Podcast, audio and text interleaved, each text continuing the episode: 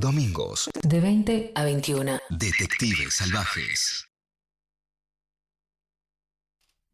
Cuando tuve una hija, hace más o menos tres años y monedas, em,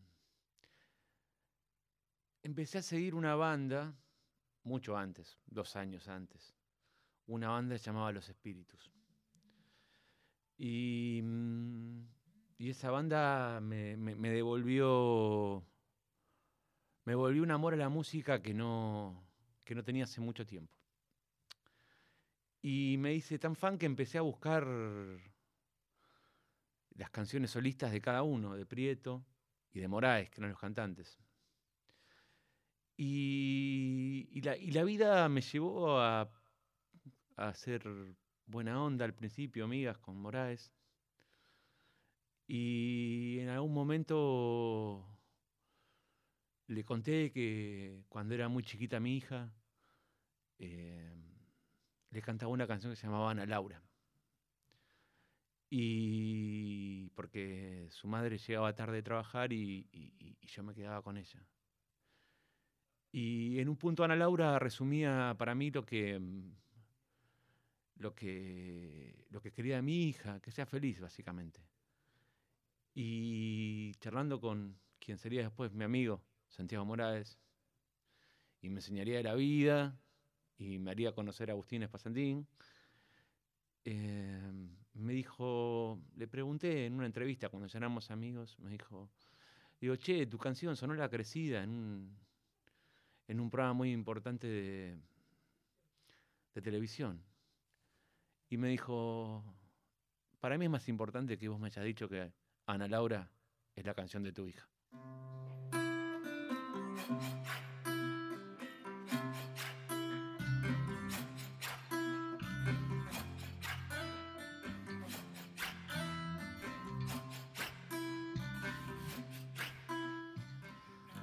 Termina la canción, vení.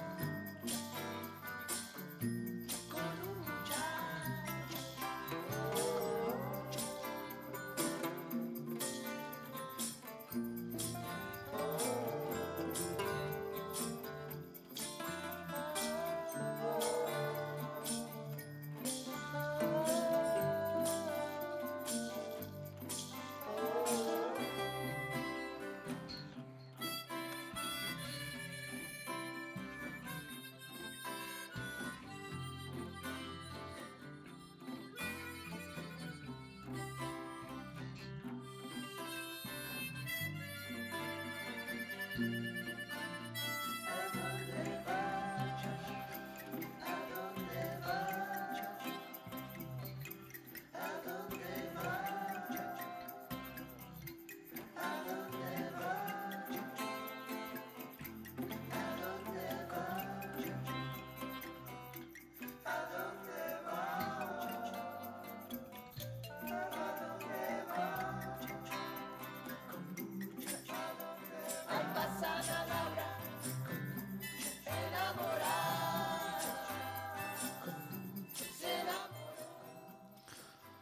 Gracias Santiago Morales por hacer esta canción.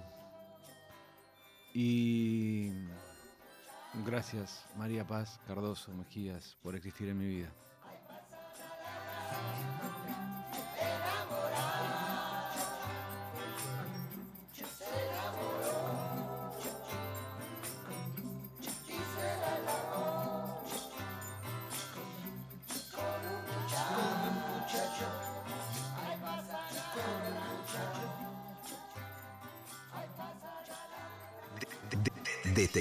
Salvajes. Hasta las 21 por Nacional Rock.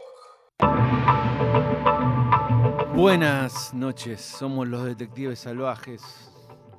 Este, detrás de la pecera en los teclados, Pablo Abarca, Iván López en la producción y la detective salvaje, Agustina Espasandín. Muy buenas noches, ¿cómo anda? Bien, un poco de resaca, vamos a decirlo todo, Seamos sinceros. pero sí, sí, sí. Eh, bien, por suerte. Muy bien, me parece muy bien.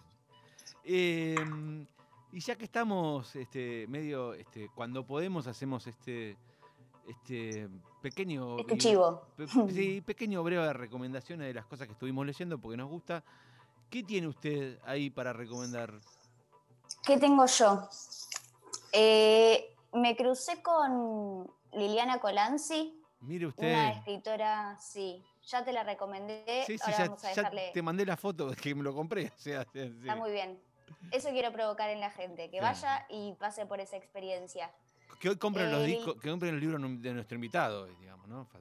No, Que compren los discos, sí, Em, nuestro, que lo- los libros de nuestro invitado, digo, ¿no? Estaría bueno, ¿no?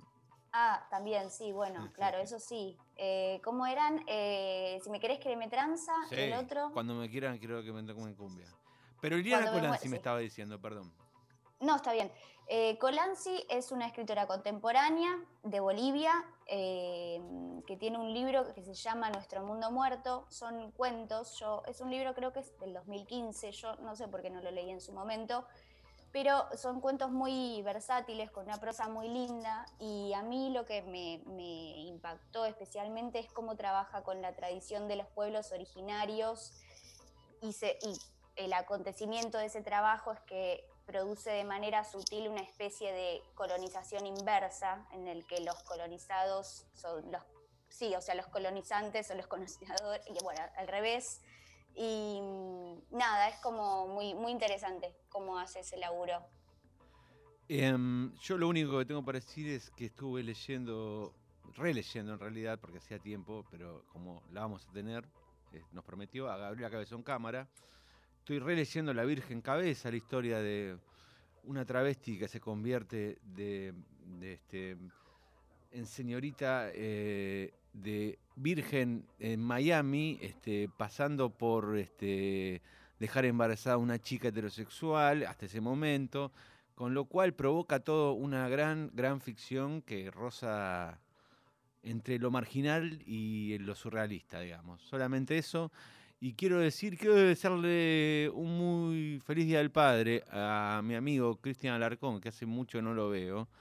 Porque subirte con Cristian Alarcón, cuando era, yo lo conozco de chico, diría de criatura, Cristian Alarcón, y salir con Cristian Alarcón, en esa época, vos arrancabas, no sabías cuándo terminabas. Pero era muy divertido y es una gran persona y es uno de los escritores más talentosos de la Argentina. Bienvenido, Cristian Alarcón, a los Detectives Salvajes. Hola Marti, buenas noches, ¿cómo estás? ¿Cómo andás?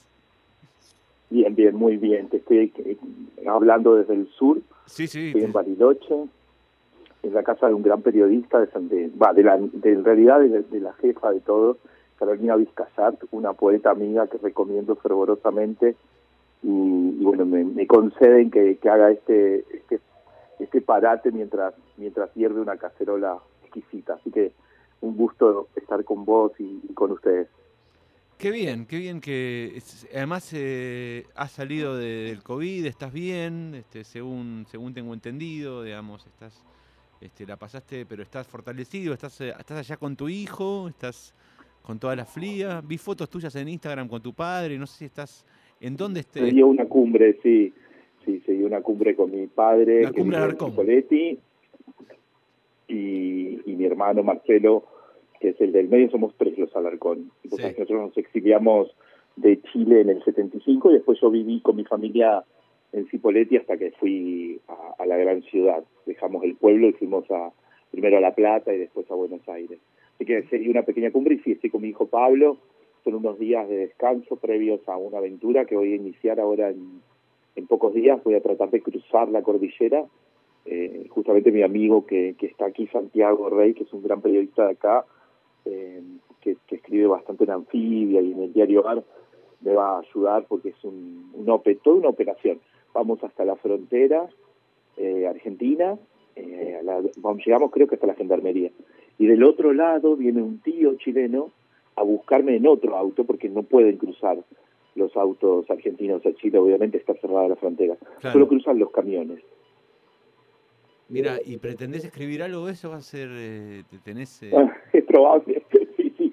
Estoy escribiendo una novela que es un modo de decir en realidad para un cronista, ¿no? ¿Es una novela, trabajo novela de ficción o eh, vas a entrar Y de- como todo, como todo texto de ficción, claro que está muy inspirado en lo que uno sabe y hace y, y en las experiencias de, del- de lo íntimo propio, pero también eh, en este caso me atrevo a abandonar la no ficción, digamos. En, en, en definitiva, mi compromiso ya en este libro no es con ese tipo de verdad, ¿no? Es con otra verdad ulterior, eh, subterránea, quizás más profunda. Eh, así que bueno, digo, me parece igual sumamente, más que literario, cinematográfico el cruce. Hay que caminar 150 metros entre el, el punto argentino y el chileno. Total, Eh, total. Dicen que el miércoles va a nevar, así que estoy ahí por un lado. Le decía a Santiago que qué buena aventura si nieva, ¿no? Ese ingrediente que para el cronista Sí, la dificultad es lo, es lo mejor. claro. Bruce Chadwick sos. Entonces, eh, pero por otro lado me dicen que si nieva demasiado podría no poder cruzar. Entonces, eh, es ambivalente mi posición ante el- la cuestión climática. Como que sí, pero no. cruzar, Como que eh, sí, pero no. estar del digamos. otro lado. ¿No? Como que sí, pero no, ¿viste? Se haga una cosa como... Exacto. Sí, sí, sí. Em, Cristian, elegiste... Sos el primero en debutar con elegir una serie, que es muy, muy, muy interesante la serie que elegiste. Pero antes que Ah, eso, em, eh, elegiste un libro que, con el cual hablamos con Agustina, que nos, a mí me encantó, me pareció como muy interesante, muy lejano de lo que escribís vos, em, Mm. lo cual lo hace más interesante todavía, digamos. em, una familia bajo la nieve de Mónica Suárez que cuenta... Andas, lo que nos preguntábamos también cuando leíamos el libro con Agustina Espasandín, con, mi- con la co-conductora del programa, es em, ¿qué, cuánto habrá de cierto, cuánto, digo, porque está muy pegado a lo que se llama, viste, la narrativa, parece, por cuando vos lees la historia, o por lo menos el, el- el- mínimo, la mínima historia que nació en Francia, a los 26 viajó a la Argentina, em, que, que es muy parecido a lo que cuenta esta historia de em, eh, refugiados políticos que se van de la. Argentina en la, en la dictadura, digamos. ¿Cómo llegás al libro? Sí. Eh, ¿Cómo sucede? ¿Y por qué la elección? Digo. Me, me mandan muchos libros las editoriales y es difícil para, para los que trabajamos editando medios a veces elegir, ¿sabes? Por el tiempo, por el poco tiempo que nos queda para leer lo que deseamos. En general, eh, los periodistas y a los que nos toca dirigir medios estamos muy casi condenados a una lectura laboriosa, que es la, la de leer todos los medios todos los días, ¿no? Estar al tanto de la agenda y al mismo tiempo, digamos, eh, nutrirse. En mi caso, yo últimamente, los últimos dos o tres años, te diría, estuve más leyendo teoría que literatura eh, y poesía, teoría y poesía, pero esta novela que me llegó porque Blat y Ríos tuvieron la, la- generosidad de enviarla a, mi casa.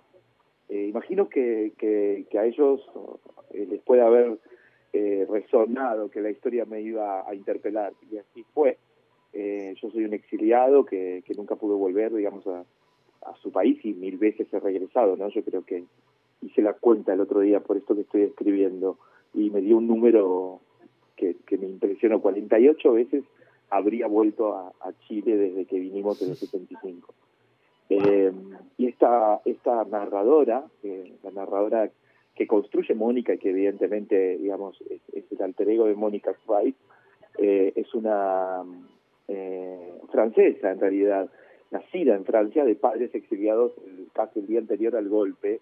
Un padre, eh, voy a tra- ustedes escuchan ese ruido horrible, ¿no? Voy a Sí, tratar de es el- es- Eh, entonces, eh, ella nace eh, de padres argentinos exiliados en París, en la, en la- mu- muy interesante, en, lo- en las afueras de París, ¿no? en un barrio Eso es interesante, porque no te vende el árabe, París. africano. No te vende el París, digamos, viste, de, de, Mm. de, de este, El de... imaginario común. Sí, claro, digamos, te vende el distrito 15, para ponerlo en un punto. Hola Agustina, ¿cómo estás? Hola Cristian, un gusto, ¿cómo estás? Un gusto enorme. ¿Leíste la novela y te gustó?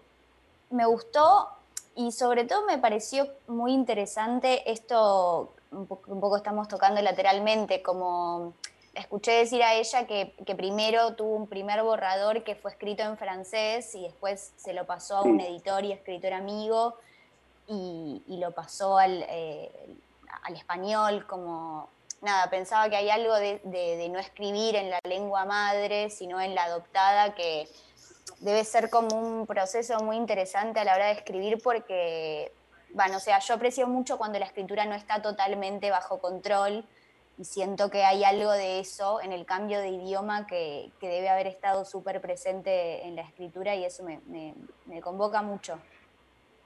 Desde el punto de vista del lenguaje, creo que es una novela singular porque mm, Mónica justamente nos sorprende con su argentino francés.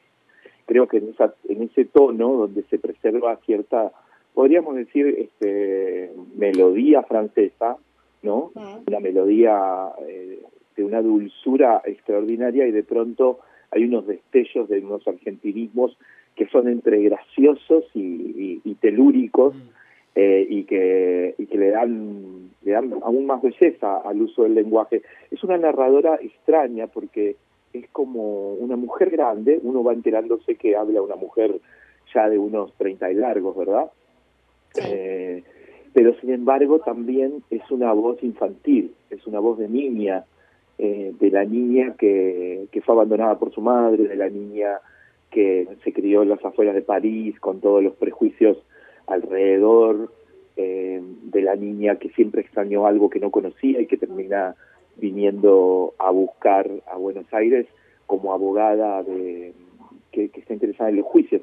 Y ahí hay una dosis de realidad que, que ata el trabajo literario de Mónica con su trabajo artístico. Yo la conozco a ella y no sabía, no supe hasta casi terminar la novela que se trataba de la misma persona. Eso es maravilloso, ¿viste? Cuando la, la ficción te gana Sí. y, y ni siquiera, digamos, los eh, la- las deducciones que hace uno eh, te llevan a la persona real, entre comillas, ¿no?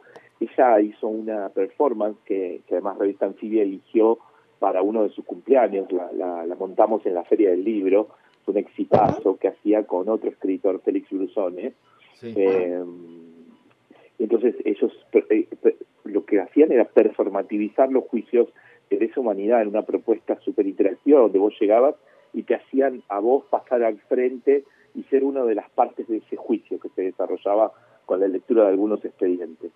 Eh, lo han hecho muchísimas veces, creo que, fue uno de los trabajos más interesantes que yo vi en performance de, los últimos años. Y esa misma Mónica que en, ese, en esta performance te narra como francesita eh, interesado en los juicios, la locura de haberlos visto porque fue eh, es el trabajo casi antropológico que hizo durante muchísimos años, asistir a los juicios de lesa humanidad, eh, también en esa performance hay algo de ese humor y de esa mezcla de humor, tragedia y dulzura con la que eh, seduce esta novela.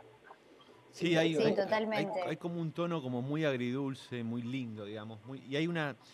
Me parece que hay como una simpleza hermosa en las palabras. en- en- en- al mismo tiempo es una novela sumamente universal porque se trata Sí. de, de justamente de, de la herida que produce la partida temprana de su madre a vivir a otro país no no, no spoileemos tanto pero pero es, es- ocurre muy al comienzo creo eh, y, la- eh, es, y es también eh, digamos una novela sobre cómo cómo lidiar con los padres justo el día del padre no con, con los padres o las madres sí. eh, que nos han tocado y, y, Y, y los padres modo, que somos también. cómo ¿no? perdonarlos o cómo, cómo al cabo de ciertas décadas de nuestras vidas nos vemos en la necesidad de aquietar las aguas del rencor respecto a, a- a nuestra ascendencia. Sí, Yo creo que sobre todo cuando empezamos a vislumbrar nuestra descendencia. Totalmente, sí, sí. Cuando, o sea, cuando, cuando te convertís en padre, tal vez empezás a comprender cosas de tus padres, digamos, ¿no? Es- A ubicarlo en algún lugar, aquello que fue inexplicable para un niño, exacto. al cabo de la vida, este, puesto en el contexto y tracia- trazando genealogías y mirando para atrás, sobre todo en el acto de escribir, me imagino lo que puede motivar a una autora o lo que me motiva a mí, ¿no? A escribir sobre, sobre el pasado de mi propia familia, de mi propio pasado, eh, también la necesidad de inscribir en un mapa aquello que pudo haber sido doloroso, eh, aquello que pudo haber producido una herida que, que nunca sanará del todo, pero que ubicada en un mapa es posible, como si la plantase sobre un mantel, ¿no? Sobre un mantel que vas a bordar. Es posible de surcir, de bordar, eh, no de ocultar, pero quizás sí de vestir eh, con la comprensión eh, humana, ¿no? Con, con una humanidad que ya deja de lado quizás los egoísmos infantiles o juveniles para darle paso a una, al menos a una comprensión de aquello que ha ocurrido. Hay algo, Cristian, que te queremos preguntar, que porque lo, lo charlábamos con Agustina también, que en, en- en esta moda de, de como si es la literatura del yo, para ponerlo en un punto, eh, vos en las lo que, a una, un- un- una cosa que me señalaba Agustina, que es verdad, que vos eh, cuando haces eh, si me querés quererme tranza y cuando me quiero, cuando me muera quiero que me cumbia, la historia del frente, vos, te, vos sos parte, pero te situás en un lugar en el cual no sos la primera persona, digamos, eh, al revés de, eh, Mm. de, de- de- mucha literatura que está en la primera persona, digamos, ¿no? En yo. O sea, vos sos un, cronista que va investigando y que abre el juego y de pronto te convertís en un personaje más de la historia. En, en esta, eh, en esta novela nueva que estás haciendo, ¿pensás hacer como una catarsis? Como, es, la, es- es la catarsis de Alarcón, digo, en un punto? no, no creo que sea una catarsis, más bien creo que es, es el resultado, viste, de un, de un tamiz, viste, cuando pasás en la cocina las cosas por un tamiz, Sí. eh, es como aquello que queda, algo esencial, una reducción balsámica, no sé cómo llamarlo, este, quizás un, ahora tengo una amiga que, que está estilando gin, eh, y ese proceso alquímico en el cual lo que queda es algo tan pequeño y, y- y esencial. No, no me habita la idea de lo, quizás en las crónicas de un mar de casillos peronistas, Sí. que vomitaba todas las semanas para la revista en la que salían publicadas, ujú. cada semana tenía que escribir una crónica de 10.000 caracteres. María Moreno me acompañaba, por supuesto que ella con un nivel de maestría superior, pero ella escribía sobre libros. Después lo de ella fue un libro que se llamó Subrayados, que editó Liliana Viola. Yo edité en Marea Un mar de castillos. Allí quizás sí había algo más catártico, porque era lo que me ocurría esa semana. Y yo en esas crónicas sí era el protagonista de casi todas, no de todas, sobre todo la de los viajes, las aventuras, las, cosas más delirantes que me han ocurrido en, en- los momentos de aquella, digamos, no sé si última, pero sí, anteúltima juventud, con ese ímpetu que uno tenía, y entonces allí sí, yo creo que, que ni, ni mediaba entre lo real y lo real real, eh, eso que, que terminaba siendo una crónica. En este caso diría que, que es más complejo, ni siquiera sé exactamente cómo va a terminar de ser eh, este libro. Por ahora está haciendo eh, un ejercicio de memoria en el que por primera vez prescindo de los documentos, prescindo de los testimonios eh, y por lo tanto, de algún modo, para un cronista o para un periodista, esto es novedoso porque es prescindir de, de, la, de la idea clásica y diría, en el caso de los argentinos, bolsiana de verdad, ¿no? Sí. la verdad ya no está en los documentos, no está en, la, en, lo, en lo fáctico, no hay, no hay una, una verdad fáctica y un deseo de encontrarla, ¿no? sino que el deseo quizás está puesto más esto otro que nombraba recién como comprensión. Qué bueno eso, debe, debe ser un proceso interesante eso para, para un cronista, para alguien que siempre el, el proceso de escritura estuvo atravesado más por, por los archivos y la investigación y como toda esa parte como de, de- de- de prepararse para la escritura. Tengo unas cajas en mi casa, en algún lugar, guardadas, con una investigación que me llevó seis años sobre los jóvenes del movimiento izquierda revolucionario, campesinos de la zona en la que yo nací, acá al otro lado de la cordillera, Del MIR, el, el- el eh, chileno, del el Tume, chileno. un pueblo mítico por su condición revolucionaria entre 1970 y 1973, que fueron primero presos, torturados y luego exiliados a ciudades europeas como París, Ámsterdam y Estocolmo. Eh, Imagínate un campesino que, que, deja el pueblo para pasar a una cárcel y luego aterriza en una de esas ciudades eh, en 1978 eh, o 77. El, golpe fue en el 73, pasaron 3, 4 años presos y van a parar allá. Eh, el, el partido, digamos, el movimiento izquierda revolucionario decide convocarlos para entrenarlos. Muy poquitos de ellos van a Vietnam, otros van a Líbano, la mayoría va a Cuba, donde es entrenado como guerrillero rural durante más de un año y, y luego son enviados más o menos para la misma fecha en que se produjo la contraofensiva montonera, hubo una, una contraofensiva, contraofensiva no, porque realmente el INMIR no sabía, no, no era una guerrilla, no era un partido, eh, pero sí, digamos, armado, armado, decide hacer eh, la gesta revolucionaria de, de volver a Chile para derrocar a Pinochet, con dinero, por supuesto, de, digamos, de, de Rusia y de Cuba que invertían en esto. Y estos jóvenes intentan un grupo de guerrilleros en la montaña eh, durante dos años y, y, bueno, hasta que los descubren y, los persiguen. Yo, yo encontré a, a seis, seis o siete de los sobrevivientes eh, y, y además uno de mis tíos, el que me viene a buscar al otro lado de la cordillera el próximo miércoles, era soldado conscripto, entrenado como grupo de comando antiguerrilla, que tuvo que perseguir, los 2.000 militares persiguieron a, a 12 jóvenes desarmados por la montaña durante tres meses para, bueno, a los que los encontraron asesinarlos. ¿no? Otros pudieron escapar. Esa historia está investigada durante seis años, yo hice 18 viajes al sur de Chile y hablé con, no sé, bueno, por supuesto creo que más de 100 personas y, bueno, y también eh, indagué en todos los expedientes que encontré de manera y tengo además libros y libros sobre el MIR, su proceso revolucionario, su origen, las influencias del Che, la discusión sobre los problemas de la época, etcétera, etcétera.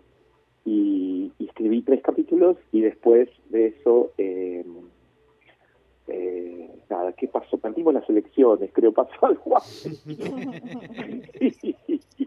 y, entonces este, me tuve que dedicar a otros menesteres más periodísticos para sobrevivir yo y toda mi gente y eso quedó así suspendido. Eh, y es tan distinto, bueno, y además que yo estaba, tensionaba con esa verdad de los documentos, yo ya me sentía incómodo y de hecho creo que si llego a terminar esto que estoy haciendo me embarcaré en aquella otra experiencia, pero me, me resulta difícil imaginar que voy a regresar a, a la no ficción tal como la concebí en su momento, a explorar esos documentos con ánimo de una reconstrucción histórica. Este claro. seguramente voy a regresar también con este ánimo distinto que es mucho más creativo eh, liberador y, y, y, y, arriesgado creo también no eh, aventurado de, de indagar en algo que ni siquiera sé exactamente qué es Qué bueno que tengamos esta primicia, ¿no? Sí, Martiniano sí, sí. me pone contento. Sí, me quedé sorprendido. Me, me, me, me, quedé sorprendido por porque yo dije, bueno, y ahora, y ahora va a contar cuándo edita el libro, ¿no? Digamos, o sea, porque... Claro, pero no, creo que no. Me, no me dejaste manija la toma, dije, bueno, y ahora cuenta cuándo edita el libro. ¿Cuándo va a salir? ¿Qué sé yo, boludo? La verdad que imagínate, 10 años sin publicar un libro, dedicado completamente a Anfibio y Cosecha Roja. Eh, y a todas las locuras que hacemos con ese grupo con el que yo laburo, que es un hasta el son 22 personas, talentos brillantes, hermosos, que, y hermosos y hermosas, ¿no? Que me, lleva, me ha llevado esta, esta década entera, ¿no? Eh, sin poder terminar. Hay otro libro inconcluso que, que por otros motivos, digamos, una cuestión editorial, tampoco salió, y del que también nace un poco el que estoy escribiendo. Pero después del COVID, chicos, ¿cómo explicarles lo que me chupa un huevo eh, si publique, no publique, cuándo voy a publicar? ¿Sabes que lo tuvimos invitado a Martín Coan? ¿Sabes que lo tuvimos invitado a Martín Coan? Y nos dijo, la verdad que para mí lo importante es el fútbol, la literatura está todo bien, pero lo importante es el fútbol. Como, también, digamos, después de, esta pandemia y todo, me di cuenta que me interesaba más el fútbol que Martín Coan, ¿viste? La, la, la academia, ¿viste? Entonces, también. Pero Martín ¿viste? Coan, además, con esa obsesión maravillosa que tiene, que se viste solo de Adidas. Qué hombre tan increíble. Escucha hablar de Borges hace poco, en, en, creo que en el programa, un programa de la tarde, me quedé ¿quién está hablando? ¿Viste? Cuando escuchas a alguien decir, ¿quién está hablando? Lo quiero escuchar una hora y media sí. hablar de Borges, era Martín. Sí. Eh, que, que también para todos, ¿no? Creo que todos estamos en una, en una, como dicen los pibes ahora, todos, todos estamos en una. ¿no? Y, y, y es estar en una, eh, es estar en uno, ¿no? Aunque suene medio medio mersa, ¿no? Me hace acordar a Rito uno mismo, pero sí es estar en uno. es un estar en uno mismo zarpado, ¿no? Con, Sí, es una gran expresión. de, de- de- de- de una necesidad de autoconocimiento extremo, diría, ¿no? Lacerante por momentos, porque la enfermedad, cuando, cuando la padeces, te lleva a, a una autoconciencia primero del cuerpo y después de todo lo demás. ¿Está vacunado Alarcón? Ahorita, vos sabés que no, porque ¿Cómo lo tuve ahora hace 48 días y, y no te no te vacunan por una cuestión de, de, Sí. De- de que los malditos infectólogos deciden todo, ¿viste? Entonces... La eh, infectadura, te culpa falta de- decir, la infectadura. del- del- del malvado de Pedro Can y todo eso. Claro, claro, claro. Eh, que no, no, es lógico, digamos, hay gente Sí, que sí, necesita ser vacunadas antes que uno que se supone que está inmunizado por tres meses al menos. Entonces, Claro, claro. ya creo Claro. que ahora voy a, si cruzo a Chile, eh, como chileno me corresponde la vacuna en Chile. Vas a tener la Pfizer. Así que, ¿quién te dice que no, no pegue una Pfizer? Eh? Vas a pegar la Pfizer, vas a pegar la Pfizer. Este.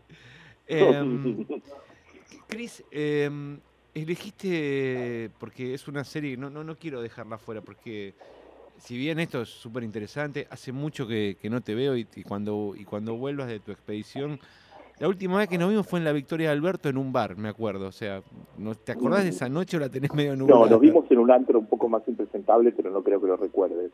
Sí, en ese antro nos vimos, que había ganado Al- Alberto, sí. En ese antro nos vimos. Yo estaba con un amigo, que bueno, no importa. Este, eh, em, Years and Years. Years and Years, años y años. Una serie que cuando, cuando yo la vi me, me voló la peluca o los pocos pelos que me quedan. Ujú. Em, ¿Por qué la elegiste? Con- eh, eh, a una serie tan... A ver, cuando yo la, la, la- la reestudiaba, mientras la, la pensaba, es, es una distopía tan cercana, digamos, ¿no? Mm, eh, Sí, yo la elegí justamente porque me parece uno de los mensajes este, distópicos más eficientes que hemos tenido de los últimos años. La serie debe tener un año y medio o dos, anticipa a los desastres que nos habitan, por supuesto que con otra trama y con otros efectos, eh, mucho más este, bélicos y, nucleares eh, que, que una peste. Pero, pero sí, digamos, Mella justamente así en donde todas nuestras seguridades tambalean, ¿no? Esta idea de eh, dos cosas me parece centrales que quizás habría que tendría que volver a ver para, para terminar de, anclar algunos algunas ideas que me surgen eh, al recordarla. Te diría que por un lado un mundo en donde eh, no solo que la pobreza se extiende y gana, eh, ataca incluso a aquellos que se consideraban a salvo. Esto como primer síntoma, porque creo que la pandemia nos vuelve vulnerables desde el punto de vista físico y mental a todos aquellos que la transitamos como enfermedad y a los que tenemos eh, personas cercanas que la han pasado muy mal o que lamentablemente murieron, ¿no? Pero por otro lado, eh, ataca a la economía de modo tal que destruye trayectorias vitales que tenían un futuro asegurado. Son aquellos que el capitalismo les había eh, prometido ¿no? en, en- en sus éxitos laborales, en sus carreras, de pronto desaparece por, por imperio de, de, la, de, la, de la detención de la economía. La economía se estanca y deja sin ingresos a millones de personas. Eh, sobre todo aquellos que trabajan en la economía informal. Nosotros como porteños, te diría, te hablo ahora, eh, aunque chileno me reconozco porteño, porque llevo ya demasiados años en, en la ciudad, son más porteños Eh, que el barrio, Cristian, te quiero decir. Son, son- son más porteños que el barrio. lo que digo es, como porteño, todos nuestros amigos del mundo de la cultura, nosotros mismos, algunos colegas, los periodistas, los actores, las actrices, ¿no? Aquellos que vivían de la cultura, te diría que son el primer ejemplo de lo que ha significado, digamos, lidiar con la pobreza para quienes algunos no la conocían y otros habían salido de allí, ¿no? Mm. Eh, si el kirchnerismo tuvo, digamos, con todas las críticas que uno puede hacerle a la, a la narrativa y al, al, digamos, y al- a los gustos este, de, de- de aquello que, que financió, si tuvo, digamos, una política clara fue la de la financiación de la cultura. Y nos habíamos mal acostumbrados. Entonces después vino Macri, pero nunca imaginamos que un día iba a venir la pandemia. Entonces, algo del, del, del, del tiene que ver con esto, esa familia en la que hay una un- uno de los hermanos es el exitoso, el promisorio y se ve finalmente como es un rapi que, que- Sí. que reparte comida, ¿no? Eh, No, y, y la- creo y- que ahí hay algo. y la Por un historia lado. Por otro del... lado, en la relación con la tecnología, Eso, el modo en el Sí. que, que estamos absolutamente condenados a relacionarnos de la manera más inteligente posible. Para eso yo creo que estamos ante el desafío de estudiar y de comprender la, la complejidad de, de la inteligencia artificial y de todo aquello que va a significar una transformación en, en- en la produ- sobre todo la- las condiciones de producción, digamos, de, de- de esta economía postcapitalista, de, de- de- de lo que algunos llaman antropoceno y otros capitaloceno, eh, y, y bueno, y que, que, que también, digamos, tiene, tiene una nueva forma nombrada por, eh, por esta feminista maravillosa eh, Haraway, Donna Haraway, que, Mm. que habla de su sulceno para, para por lo menos construir una posibilidad de otra era que no sea aquella en la que vivimos donde el hombre o la figura, digamos, del, del sujeto humano es este, la condición de la destrucción, digamos, la condición necesaria de la destrucción y, y de, la, de la eliminación de, de la vida humana misma, ¿no? Eh, entonces ahí en esa serie van a ver a la niña, al adolescente que dice quiero ser trans y los padres creen que están re contentos, ¿viste? son re pro, Sí, dicen, sí, qué sí. bueno, hija, vas a ser trans. No, la piba quiere ser trans digital, quiere convertirse en bits y quiere que su mente esté guardada en la nube. Y entonces ellos eso sí no lo pueden soportar porque es como algo que no podemos llegar a dimensionar todavía de lo que significa el tránsito cyborg al que estamos este, indefectiblemente yo creo que un camino que no, no tiene retorno no algunos teóricos están hablando del post de una era postlaboral no donde incluso el trabajo en sí mismo tal como lo conocemos va a desaparecer.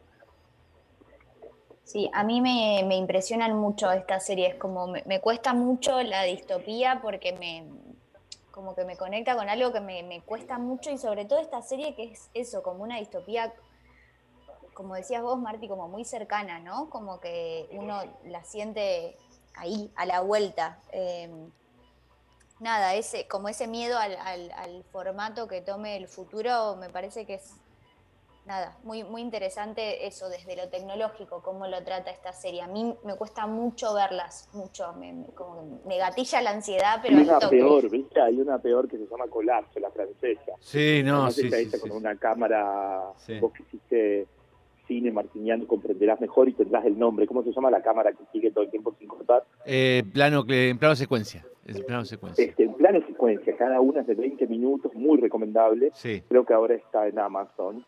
Sí, sí. Eh, colapso. Cada capítulo es un lugar distinto. Empieza con un supermercado. Yo fui capaz de ver solamente dos. Te entiendo perfectamente, Agustina, lo que decís, porque es angustioso, ¿no? Es angustioso. Ay, sí. Eh, no se sabe qué es lo que produce el colapso, pero lo que uno ve en la serie, como si fuera absolutamente real, de un realismo que, bueno, que está también acentuado por la decisión estética de esa cámara secuencia, eh, estremecedor, eh, además la vileza humana, ¿no? Lo que será, lo que seremos o lo que seríamos eh, peleándonos por la comida, por el agua, ¿no?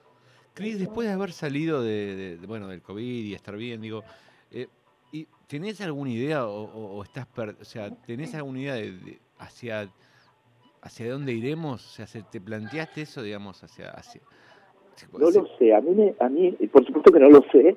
O sea, es que al comienzo de la pandemia, eh, el bueno de Alejandro Grimson convocó a una serie de, de, sobre todo académicos e intelectuales. Me tocó a mí la enorme responsabilidad como no académico de estar allí Mm, con un ensayo en un libro que salió desde presidencia, que se llamó eh, El mundo después del COVID. Sí, lo tengo, lo tengo, lo tengo. sí, Imagínate. sí. habiendo pasado dos, después salió el de que juntaba a todos los filósofos europeos, bueno, hubo un auge ahí de pensamiento que de hecho se apagó. Eh, extrañamente, no, no, no, no vi una continuidad en ello. Pero bueno, nos vimos desafiados a, a pensar el futuro después del COVID, cuando ni existía como tal, porque imagínense que en los Sí. primeros meses no teníamos nada de información respecto a realmente cómo iba a ser. Y allí yo hice un ejercicio en el que hablaba de varias cuestiones. Yo tendría, me tendría que releer para, para retomar algunas puntas, porque quizás ya haya algo que se pueda retomar. Y si a veces uno se olvida. Yo ahora le echo la culpa al COVID. Digo, estoy bajo la nube, ¿viste? estoy en la niebla COVID, todo me lo olvido. Eh, pero ahí creo que hablaba sobre la cuestión, digamos, de lo esencial en términos no solamente de aquello que nos permite la sobrevivencia, sino de que cómo nos reacomodamos afectivamente, por ejemplo, ¿no? Como, como yo ya en ese momento sí era consciente de que todos nuestros lazos iban a pasar por un filtro y que nos íbamos a convertir en seres más esenciales en términos de aquellos a los que les ofrezco mi tiempo, aquellos a los que les ofrezco mi energía, aquellos que merecen en, en su condición recíproca mi amor, ¿no? mi preocupación, Sí. eh, mi cariño, mi querer, ¿no? Eso por un lado. Por otro lado, eh, esta desigualdad creciente que se veía venir, ¿no? Cómo la pandemia iba a subrayar las desigualdades a nivel global, para aquellos que, digamos, no hablábamos de vacunas, pero que quedó clarísimo, digamos, cómo los países centrales acapararon y se garantizaron sin poder garantizar, de hecho, eh, su, su inmunidad, eh, pero también en nuestras propias ciudades y países, digamos, este este descalabro que nos produce, bueno, en este caso para los argentinos, esta situación, te diría que inédita de miseria extrema, eh, a la que si no fuera, digamos, por, por la inversión social que se sigue haciendo en la Argentina, estaríamos en unos niveles de hambre eh, humanamente imposibles, ¿no? Porque esto significaría eh, sencillamente el estallido, la, el desgobierno, Sí, la sí, sí, sí. imposibilidad total de una democracia eh, más o menos racional, porque no, no hay modo de soportar estos niveles de pobreza. No, no, da la El sensación de que, Más la pandemia y lo que yo creo que sinceramente hasta el momento no es más que, digamos, un reiterado intento de que las cosas no estallen y, y donde no, no avisoramos, digamos, este, por más buenas intenciones que tenga nuestro presidente, nuestro ministro de Economía, al frente de todos, etcétera, etcétera, no avisoramos una salida, algo que nos produzca algún tipo de certeza a los argentines, eh, digamos, eso se podía ver, pero no se podía dimensionar en su, en su crueldad. Yo creo que todavía incluso, digamos, estamos en un momento en el que no terminamos preocupados por las vacunas, preocupados por la sobrevida, preocupados por el aquí y ahora de la existencia misma, eh, todavía este, no estamos viendo las consecuencias de lo que significa eh, esta, esta distopía que pudimos avisorar, si querés, al comienzo, de un mundo tanto más desigual que el que conocíamos. Eh, yo tengo una pregunta mientras venía. Preguntaba, para vos, si el Frente Vital sería, fuese em, contemporáneo, ¿no? ¿Escucharía a Bad Bunny? Sí, por supuesto, claramente. Bad Bunny interpreta interpreta de un modo increíble a nivel global, pero te diría latino, ¿no? Yo lo elijo para, para una radio que se llama eh, Nacional Rock, con la conciencia de que es más, más nacional que muchas cosas que el propio rock produce en la Argentina, Bad Bunny. Eh, ¿Por qué eso? su modo de, de reinterpretar los sentimientos de los centennials a partir de la relación con el aspiracional que implica una Ferrari, eh, un Gucci o no sé, cualquiera de las marcas que suelen estar en sus letras, el modo en que, en que es capaz de, de crear una ficción en sus canciones, en donde tiene una canción del último disco en la que se llama eh, Vergüenza, Pobreza, eh, es, es, es fuertísimo esa historia de un pibe que empieza diciendo quiero regalarle una Ferrari a mi novia y termina eh, con un tiroteo diciendo por lo menos mi novia llegó a mi funeral en un Ferrari, ¿no? Sí. La lógica esta, digamos, de, de lo que Soltac Valencia, la, la antropóloga mexicana, la feminista mexicana, nombra como eh, necropolítica, eh, trabajando sobre una figura medieval de monstruos destructores y hablando sobre las masculinidades y cómo las masculinidades de los sistemas narcos como, parte de este postcapitalismo están fundadas en una alimentación subjetiva de las virilidades para poder sobrevivir en el mundo y la participación del narco no se trata ya solamente, digamos, de este excedente extraordinario que produce la ilegalidad, que yo trabajé mucho en, en Interestero de Tranza, sino también en una economía libidinal, este, subjetiva de otro orden, cultural, que atraviesa, por supuesto que no, no se queda estancada solo en las estructuras narcos, sino que está presente en toda la cultura. Y Bad Bunny además es un autocrítico, un pibe que hace tres años eh, tiene 35 millones y medio de suscriptores en su canal de YouTube. Cualquier tema que entres en este momento a, un, a YouTube vas a encontrar que tiene un millón y medio, dos millones de, de vistas, pero no sé las reproducciones de Spotify, pero um, es eh, mi hijo, que, que es por supuesto mi principal consejero en términos de, de reggaeton y trap, Esa era mi pregunta. ¿Llegaste a Bad Bunny por tu hijo? Claro, él dice que es el único, que es original, que es singular, que no hay nadie como él. Es el discurso un poco de, de, de Bad Bunny, ¿no? Eh, no fue a ninguna de las entregas de premios, se ganó todos los Grammy, se ganó todos los Billboard, jamás fue una entrega de premios. Hace tres años trabajaba de cajero de un supermercado, Puerto Rico, hoy es multimillonario. Eh, toda su, su, su, su construcción es una construcción donde se por un lado es tremendamente individualista, muy propio, ¿no? Acorde con esta época, Sí, pero por otro lado tiene un discurso tan interesante, eh, un discurso muy distinto, digamos, a lo que conocíamos incluso, te digo, del rock and roll que en mi, a mi juicio era todavía mucho más individualista. Estamos hablando de gente que no se droga con drogas este, eh, que, que fortalecen el ego como la cocaína, digamos. Él incluso dice en la última entrevista que dio que dejó de tomar marihuana, de fumar marihuana, que lo perjudicaba en su estado creativo. Eh, es, es de una creatividad, tienen 23 años, ¿entendés? O sea, todo lo Sí, patético claro. que vimos de los 90, Martiniano, en Sí. esta generación de, de traperos y reggaetoneros, es, es luz, son luminosos. Sí, son muy luminosos y, y su poesía está siendo cada vez más compleja. Yo te diría que en el caso de Bad Bunny hay hallazgos en sus temas. Bueno, y en el último, es el último disco, lo hace en pandemia. Claro. Entonces, eh, 2020, el que no elegiste vos. Y además nunca pudo hacer, como me decía Pablo Alarcón, que no, no nunca pudo ir a, eh, a una gira. Como es muy nuevo, él no llegó a girar con sus discos, ¿entendés? Entonces se comió ese garrón y después creó este último disco eh, que es, él lo piensa como una distopía. Eh, las canciones que escucharán en ese disco son las canciones que él cree que va a escuchar en el año 2032. ¿Qué, este Cris, perdón, que Sí, se, sí. se- se nos está terminando el programa, me quedaría hablando vos sobre, con tantas cosas nos quedaríamos hablando.